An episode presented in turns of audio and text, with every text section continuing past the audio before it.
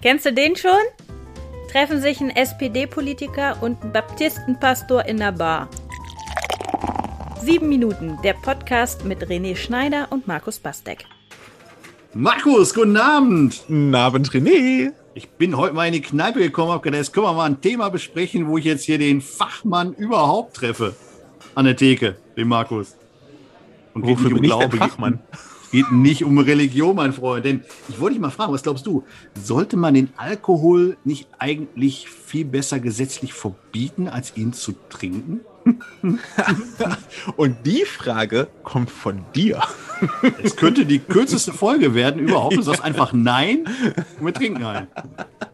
Was meinst du? Es ist Volksdroge Nummer eins, alle sprechen immer darüber. Ja. Und eigentlich müsste doch äh, Politik hingehen und sagen, zack, verbieten. Und auch mal. Cannabis ist auch nicht möglich. Auch mal ganz selbstkritisch, ne? Wir reden hier in jeder einzelnen Folge über das Bier trinken. Unsere Homepage ist bierimstehen.de. Übrigens gerne mal besuchen. Wir, wir sind auch ganz schön alkohollastig hier bei uns, ne? Ähm, und wenn wir ehrlich sind, ist es, das Ganze ist ja daraus entstanden, dass wir uns mal gerne auf ein Bierchen getroffen haben. Also äh, okay. ist ja so eine alte, so eine alte Bierfreundschaft hier schon fast. Nein. Ähm, so Corona-bedingt trinkt man da auch mal ein Wasser zum, zum Podcast. aber, ähm, aber wie wäre das, wenn du hier an die Theke gehst zu Hertha und der sagst, mach mal zwei Mineralwasser für den Pastor und mich? Ich bin ja froh, dass die Hertha überhaupt noch gibt. Ja. ja weil wir werden ja immer weniger Kneipen und so. Ich glaube, da hat auch noch andere Gründe, weil die Leute lieber zu Hause bleiben, nicht nur wegen Corona, sondern äh, da ihr Bierchen schlürfen, das Sterben der Eckkneipe. Ja. Was mich ernsthaft stört, also wirklich sehr, sehr stört, immer wieder, ist, dass Trunkenheit mhm. allen Ernstes offensichtlich vor Strafe schützt. Auch bei schweren Verbrechen. Okay. Weil wenn man die im Vollrausch begeht, ist, war man nicht zurechnungsfähig. Und das finde ich, das ist, also das geht für mich gar nicht. Ne? Also, ähm, wenn jemand sich komplett volllaufen lässt, ein erwachsener Mensch, über die Maßen, ne? und bringt dann jemanden um, weil er von mir aus unabsichtlich oder auch absichtlich oder was und ist dann auch vermindert schuldfähig. Und dann denke ich mir so, ja, er hat sich ja vorher in einen Vollrausch begeben. Und da war er, da war er komplett schuldfähig, als er das gemacht hat. Er ist damit ein Risiko eingegangen. Und es kann doch nicht sein, dass das die Opfer ausbaden müssen. Also da finde ich, ist wirklich ein, deswegen wäre mein Vorschlag, nicht den Alkohol zu verbieten. Ich glaube, das ist auch, es, es macht keinen es ergibt keinen Sinn und es ist auch, es hätte, glaube ich, schlechte Folgen. Hier äh, Prohibition, ähm, mhm. man weiß ja, was dann passiert. Dann geht der Alkoholschmuggel los und, ähm, und dann gerät es außer, außer Kontrolle und das ist, äh, ist ja faktisch so. Aber wie wäre es, wenn man mal den Vollrausch verbietet? Da wäre ich wirklich dafür, den mhm. Vollrausch mhm. zu verbieten. Weil ähm, es ist schon schlecht genug für die Gesundheit, so im ständigen Feierabendbier zu trinken und immer irgendwie sich eine Flasche Wein zu teilen abends oder so. Aber ähm, der Vollrausch äh, klingt Menschen total aus und wenn er nüchtern ist, weiß er das auch, dass das passiert und dass dann, ihm dann Dinge geschehen können oder ihr, die nicht beabsichtigt waren. Und ich finde, es geht mir nicht darum, dass die Polizei in der Innenstadt steht und freitags abends den, äh, der dann noch allein nach Hause torkelt, ähm, eine Anzeige schreibt oder sowas. Ey, sind im Vollrausch. Aber dass, wenn, wenn man Mist verzapft im Vollrausch, dass man das, dass es da eine juristische Grundlage gibt, dass Leute, Leuten gesagt wird, ähm, nö, du, du bist nicht vermindert schuldfähig, weil du hast ja genau gewusst, was du tust, als du das, äh, die Flasche an den Mund geführt hast, ja. ja wo, wo, wobei, da muss ich dir, ich will, will nicht sagen widersprechen, Gottes Willen, das wird so Bad Vibes hier bringen, aber ähm, über die Fälle, über die du sprichst, Vollrausch und das äh, und trotzdem noch etwas tun können, also ich, ich sage jetzt mal, es gibt ja Menschen, die, die nach dem zweiten oder dritten Bier also gar nicht zum Vollrausch kommen, sondern einschlafen. Und, und der ungeübte Trinker oder Trinkerin, bei dem oder bei der wäre das so. Das heißt, die Fälle, die du auch ansprichst, die dann auch justiziabel werden, wo dann jemand im Vollrausch Auto fährt, jemanden äh, tot fährt, sind ja meistens die, die trotz Vollrausch es noch schaffen, äh, übertriebene Schüsse ins Schloss zu stecken, loszufahren und, und das noch können. So, das heißt, wir reden über Menschen, die ein Suchtproblem haben, und das haben wir ja zugelassen, indem wir die, den Einstieg in diese Sucht zugelassen haben. Ja. Und nur am gewissen Punkt sagen, aber wenn du dann tatsächlich süchtig wirst, also darfst du es alles nehmen. Was wir übrigens ja bei Cannabis und anderen Drogen ja nicht tun. Ne, aber ähm, wenn du das dann nimmst, was wir dir erlaubt haben, was zumindest nicht gesetzeswidrig war, aber du dann irgendwann in die Sucht kommst, ab da verbieten wir es dir dann. Also da, ja. deswegen hätte ich da Schwierigkeiten. Ja, du weißt du? ja, hast du natürlich recht. Das ist natürlich ähm, sehr weitsichtig von dir. Ähm, äh, inkonsequent. Da muss man auch direkt ja. von vornherein sagen, es macht süchtig und deswegen dürfen wir dich in diese Sucht gar nicht, gar nicht führen.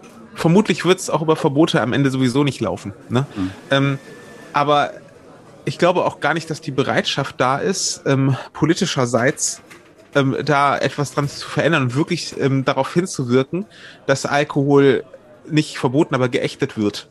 Ja? Hm. Ähm, äh, also das sieht man allein daran, dass ich glaube, alle ähm, Landwirtschafts- und ErnährungsministerInnen ähm, auf Bundesebene ähm, auch irgendwie ähm, mit der Brauerei, mit Brauereigeschichten da geklüngelt haben und Botschafter des Bieres waren, also die in jüngster Zeit zumindest alle, auch die aktuelle. Ähm, die aktuelle ist ja sogar auch noch Weinkönigin und ähm, ähm, ist, glaube ich, businessmäßig auch irgendwie mit einer Kälterei verbunden, familiär oder sowas, ja. Und das ist unsere Ernährungsministerin. so. Und ähm, also ich finde es schwierig, wie omnipräsent der Alkohol auch in der Politik ist. Man muss, man sieht es, finde ich, daran, hm. dass Angela Merkel also du würdest nie im Leben sehen, dass Angela Merkel sich mit einem speziellen Smartphone fotografieren lässt. So nach dem Motto, das ist hier, das ist das Beste. Ja, ich hab ein iPhone oder so. Ja, ähm, äh, oder so. Also die ist ja hält sich ja so bedeckt, was sowas ist, und die ist ja überhaupt keine niemand, der sich so in den in den Vordergrund schiebt und überhaupt nicht irgendwie, ähm, äh, also ich, ich glaube, das ist die unkorrupteste Politikerin, die wir je auf Bundesebene hatten. Glaube ich wirklich bei Angela Merkel. Also ich weiß gar nicht, ob die irgendwas, ähm, ob man die irgendwie kaufen könnte, so, weil die hat kein Interesse. so, war schon immer so. vielleicht. Ja, aber trotzdem lässt sie sich auch gerne mal ähm, im Bierzelt und so und äh, bei diesen Situationen ähm, auch fotografieren, auch offiziell, nicht Paparazzi-Fotos oder sowas. Ne? Und ich, ähm, ich frage mich schon, hat die Alkohollobby nicht nur einen Fuß in der, in, der, in der Tür in der Politik, sondern steht die nicht schon längst im Raum? Ne? Und äh, da ist schon ich meine, du gehörst ja auch einer Partei an, die, die jetzt nicht dafür bekannt ist, abstinent zu sein im, äh, auf äh, Kommunal- und Kreis- und Landesebene zumindest. Ist auch eine Basiskompetenz. Ne? Es gibt ja legendäre Geschichten, zum Beispiel von Wolfgang Clement, der äh, Biergläser in einem Schluck austrinken konnte, weil er, wie heißt das, Kehl, Kehlklappe oder sowas zur Seite schieben konnte. Ich kenne mich da jetzt biologisch nicht so aus, aber der konnte das irgendwie machen und er konnte das quasi in einem runterstürzen. Das ist eine gewisse Basiskompetenz. Bei Gerhard Schröder ja nur getoppt von diesem, äh, gib mir mal eine Flasche Bier, sonst streike ich hier. Ich glaube sogar, Markus, da brauchst du noch nicht mal eine Lobby für, äh, die quasi da steht und sagt, verbietet uns um Gottes Willen nicht den Alkohol. Das glaube ich noch nicht mehr, sondern das ist so durchzogen, dass es einfach ähm, ja, Kulturgetränk wäre es, glaube ich, zu sehr geadelt, ne? Aber dass so Wein und Bier zumindest äh, einfach irgendwo dazugehören, wir ja in der Regionalvermarktung mittlerweile äh, auch beim Bier davon sprechen, dass es ein regionales Lebensmittel ist. Mhm. Ne? Und äh, deswegen wäre Verbieten schon echt hart. Im Moment werben wir eher noch dafür äh, Wegfall der Biersteuer, zumindest während der Corona-Zeit, damit, damit die Brauereien durchhalten, gerade die kleinen da sehe ich überhaupt keine Ansätze von, von Verbot tatsächlich. Und ich glaube tatsächlich auch nicht, dass da eine Lobby für verantwortlich ist. Ja. Also bei, bei unseren Treffen ähm, trinken wir ja gerne ähm, ähm, ein gutes Kamp-Lindforter Bier von einer regionalen Brauerei. Die darf man ruhig auch mal nennen die wir irgendwann auch nochmal als Sponsor gewinnen müssen, haben wir ja, uns überlegt. Siehst du? Äh, genau, da geht's schon los. Da sind wir auch. Ja. nee, aber das ist ja was, eine völlig andere Liga, sowas, das regionale Bier, als, als die großen Brauereien, das sind ja Megakonzerne. Die, also die, das geht ja nicht um die Biermarken, sondern um die Konzerne, die dahinter stehen. Und die sind ja riesengroß. Das sind ja nur so ein paar wenige, die alle Biersorten, die man so im Getränkemarkt bekommt, herstellen. Und ich glaube, schon, dass man deren Macht beschneiden müsste, um wirklich an das Thema ranzugehen, wie, wie, wie können wir Menschen vom Alkohol fernhalten, ja. Ähm, der, der nicht nur ihr Leben zerstört und das Potenzial hat er definitiv, hat er auch schon viel früher, als wir uns das gerne eingestehen wollen, ja, in so einer Trinkerkarriere. Mhm.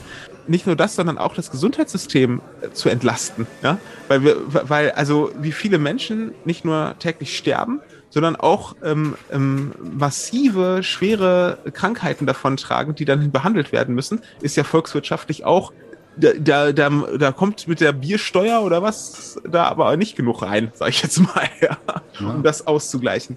Und, ähm, und ich, ich selber habe meinen Zivildienst beim Blauen Kreuz gemacht. Das Blaue Kreuz ist die Suchtkrankenhilfe, ähm gehört zur evangelischen Kirche. Und, ähm, und in der Zeit habe ich einige trockene Alkoholiker kennengelernt weil Alkohol, wenn du einmal Alkoholiker bist, bleibst du es dein Leben lang. Du kannst dich nur entscheiden, es nicht mehr zu trinken. Und das ist ein harter, harter, harter Weg. Und ich habe Menschen kennengelernt, die haben jahrzehntelang gesoffen. Und, und danach waren sie, sind sie schon 10, 20 Jahre frei davon. Ähm, oder nicht frei davon, sondern trocken. Und, ähm, und, und was die erzählen aus ihrem Leben, ne, da denke ich mir, es ist eine gesellschaftliche Verantwortung, Menschen davon fernzuhalten oder ihnen zumindest nicht vorzugaukeln, ja, komm, das Bierchen, ne, immer, das ist äh, hier, ne, das macht doch nichts. So auf einem Bein kannst du nicht stehen und so. Ne? So. Macht aus Jungens Männer, bla bla. Auch im. Handwerk, ne? Im Hand, es ist ja tatsächlich, ähm, ich weiß nicht, ob das heute noch, immer noch so ist, aber in manchen Handwerksberufen gehört das Feierabendbier ja einfach wirklich mit dazu. Und da steht der Kasten auf der Baustelle und die Leute trinken auf der, fangen auf der Arbeit dann gegen Ende schon an und dann, und die trinken zwei, drei Bier am Tag und das ist definitiv massiv gesundheitsschädlich, ne? Ich merke nur gerade, wie wir das äh, Konzept unserer, unseres Podcasts äh, so ein bisschen ad ja. führen. Ja. Versucht das auf die Gewinnerstraße zurückzuführen. Heute gibt es nur Mineralwasser. Mal, indem ich mal äh, dich und euch frage, äh, hier an den Lautsprechern, die ihr diesen Podcast hört, wie ist eure Meinung dazu? Verharmlosen wir den Alkohol zu sehr? Ist es genau gut so, wie es ist? Oder wie steht ihr zu dieser Frage? Würde, ich glaube, auch den Markus äh, und mich auf jeden Fall, uns beide sehr, sehr interessieren. Deswegen schreibt uns doch einfach mal oder schickt uns eine Nachricht auf anderem Wege. Ähm, ihr findet dann den Kontakt auf jeden Fall in den Show Notes. Und äh, wenn ihr das als Tondatei schickt, dann findet ihr vielleicht auch mal den Eingang hier an unsere Theke. Würde uns ja auch mal freuen. Oh ja, das wäre Mal eine schön. andere Stimme zu hören. Ja, genau. Lass mich nicht immer mit dem René alleine hier. So, aber bis dahin, Hertha, tu mal zwei alkoholfreie hier rüber. Ja, genau. Heute mal so. Prost, Markus. Prost. Sieben Minuten, der Podcast mit René Schneider und Markus Bastek.